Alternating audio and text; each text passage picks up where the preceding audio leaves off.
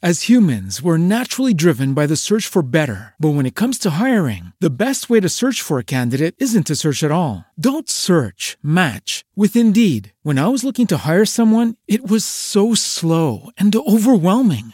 I wish I had used Indeed. If you need to hire, you need Indeed. Indeed is your matching and hiring platform with over 350 million global monthly visitors, according to Indeed data, and a matching engine that helps you find quality candidates fast. Ditch the busy work. Use Indeed for scheduling, screening, and messaging so you can connect with candidates faster. And Indeed doesn't just help you hire faster. 93% of employers agree Indeed delivers the highest quality matches compared to other job sites, according to a recent Indeed survey. And listeners of this show will get a $75 sponsored job credit to get your jobs more visibility at Indeed.com slash podcast. That's Indeed.com slash podcast. Terms and conditions apply.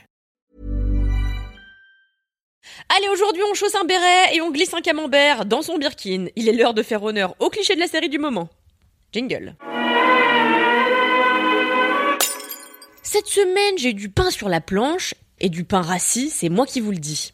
J'ai dû voir tout un tas de contenus ciné-séries pour cibler ce dont il serait le plus pertinent que je vous parle dans ce podcast en cette fin d'année. J'ai d'abord vu Caravage, qui, à l'exception du clair-obscur quasi pictural permanent dans lequel il est filmé, m'a donné une constante envie de me défenestrer. Aussi, j'ai vu Glass Onion, le nouveau film de Ryan Johnson avec notre bon enquêteur Benoît Blanc. Et autant j'avais pris un certain plaisir devant À couteau tiré, autant j'ai trouvé ce nouveau volet très poussé avec des personnages qui n'arrivent pas à la cheville de ceux campés par Anna de Armas et Jamie Lee Curtis pour ne citer qu'elle. Enfin, j'ai bien sûr bingé Emily Paris saison 3 car j'adore avoir mal à ma France. Finalement, j'ai choisi de parler cette semaine de cette dernière, donc Emily in Paris, de manière stratégique, car je savais que ça ferait euh, plus cliquer que Caravage, et c'est bien normal. Alors qu'en vrai, le seul contenu audiovisuel que j'ai vraiment aimé cette semaine, c'est le chapeauté de. Et il y a même pas de blague dans cette phrase. J'ai vraiment kiffé, genre premier degré. Je suis sortie de là, j'ai eu envie de commander des mini costumes à mes chats, et puis bon, le, bon sens m'a rattrapé, quoi. Revenons-en à nos moutons. Si vous n'avez jamais regardé Emily Paris, sachez que c'est la série qui réussit, et c'est très rare, le grand chelem des stéréotypes sur notre belle capitale et les gens qui la peuplent un béret vissé sur une tête, un camembert dans un sac à main, des clopes en veux-tu, en voilà, et même en guise de petit déjeuner, hein, des triangles amoureux, des chefs obsédés par les cuissons des steaks et autres concierges désagréables. Bienvenue dans le Paris d'Émilie qui conjugue les clichés d'hier avec les thématiques d'aujourd'hui. Comprenez euh, Instagram, vraiment, c'est tout. Emily Paris, c'est l'histoire d'une jeune américaine du Midwest qui s'installe à Paris dans une chambre de bonne, un T3 en vrai, pour occuper un poste dans une agence de marketing de gros connards. Elle est censée apporter son point de vue américain à une bande de publicitaires acariâtres et libidineux qui ne bossent jamais avant 11 heures et prennent 3 heures de pause car c'est bien connu, les Français sont de grosses feignasses, incapables de se lever avant d'avoir avalé 14 croissants. Et alors vous verrez, c'est très étonnant. Émilie ne prend jamais le métro pour aller au bureau de poste de la chapelle ou manger un kebab à Porte de Vanves. Pourtant, c'est surtout ça Paris. La galère globale et aussi des transports qui sentent le fion avarié. Croyez-en mon expérience, j'ai vécu trop longtemps à Porte de Clignancourt et j'ai pris la 4 quotidiennement pendant 10 ans. Bon, ça c'était pour l'arène générale de la série, celle que Darren Star, le créateur de Sex and the City, a façonnée dès la première saison. Mais sinon, quoi de neuf dans ces nouveaux épisodes?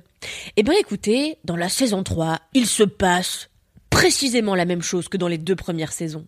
En vrai, moi, qu'on fabrique une série bien kitsch qui se moque des Parisiens, ça me dérange pas, au contraire. Je trouve la velléité un peu amusante, quoique pas très originale. J'aime l'idée qu'on catapulte une américaine super naïve à Paris et qu'elle y vive le faste et porte que des fringues de créateurs, tout en gagnant un SMIC, parce que c'est tellement loin de la réalité d'un Paris en pleine inflation où tout le monde galère à payer ses factures et à s'acheter des pâtes, un Paris bourré de personnes sans domicile fixe et de migrants qu'on laisse mourir dans les rues, que le programme s'installe fondamentalement dans l'ubuesque, donc à la rigueur, pourquoi pas? Moi, ce qui me dérange davantage, dans une série qui coûte si cher et pour laquelle on met tant d'efforts par ailleurs, notamment dans le stylisme des personnages, c'est surtout l'inexistence d'une vraie progression narrative. Ça n'est pas normal, bon sang, que les enjeux de la première saison soient toujours ceux de la troisième. Dans ces nouveaux épisodes, Emily est encore tiraillée entre Madeleine, sa bosse américaine, et Sylvie, sa bosse française. Elle hésite à bosser pour l'une ou pour l'autre. Elle est encore tiraillée entre son mec ultra beau gosse, là insupportable, et fucking Gabriel, le même gars que d'habitude, qui s'intéresse pourtant davantage au chalumeau qui lui sert à gratiner sa crème brûlée qu'aux beaux yeux d'Emily. Elle travaille encore pour le succès du même styliste, hein, Pierre Cadeau. Vraiment, je comprends pas dans quel monde vivent ces Américains pour croire que ce gars-là est un gars stylé, mais bon, anyway. Elle plante encore un couteau dans le dos de sa meilleure pote en faisant les yeux doux à son gars. Et, eh ben voilà, c'est à peu près tout et c'est à peu près encore la même chose, quoi.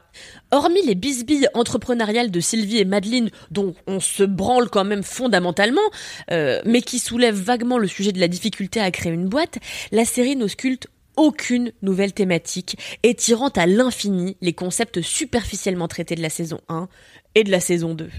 Résultat, le programme s'essouffle au bout de 14 secondes. C'est dommage quand même parce qu'on s'est bouffé, bon bah, 10 épisodes. Surtout quand l'arche de cette saison se termine par ce à quoi tout le monde s'attendait. Alors je vous spoil pas hein, si vous n'avez pas terminé la série, mais en vrai, si vous avez commencé, vous savez forcément comment ça se termine. Est-ce que c'est pas un comble franchement pour une série dont chaque saison Est-ce que c'est pas un comble franchement pour une série dont chaque saison plafonne au top de Netflix? Il n'y a finalement que pour le personnage de Mindy que les événements changent un peu, vu qu'elle se met à bosser pour une boîte de jazz et qu'elle largue son Merlan Free là pour sortir avec un gros connard millionnaire qui s'en bat les steaks de l'environnement et prend l'hélicoptère comme vous prenez la ligne 13. Donc franchement, tout ceci est à bailler. D'autant plus, on va pas se le cacher, que si on reprend le, cas de Mindy, elle chante tout de même super mal. Dommage vu qu'on l'entend chanter fucking tout le temps. Personnellement, si j'avais trouvé la première saison kitsch mais amusante, j'éprouve une certaine colère, et oui, je dis colère comme ça, à constater que personne n'a pris le temps, et c'est désolant, d'écrire un scénario. Donc ce que j'aimerais, au sortir de ce binge-watching acharné, c'est qu'on me rembourse les trois semaines que j'ai passées dans ma vie à regarder les trois saisons de cette série. Avec le fric que brasse le programme, ça devrait être possible. Allez Darren, je t'envoie mon rib, et joyeuse fête.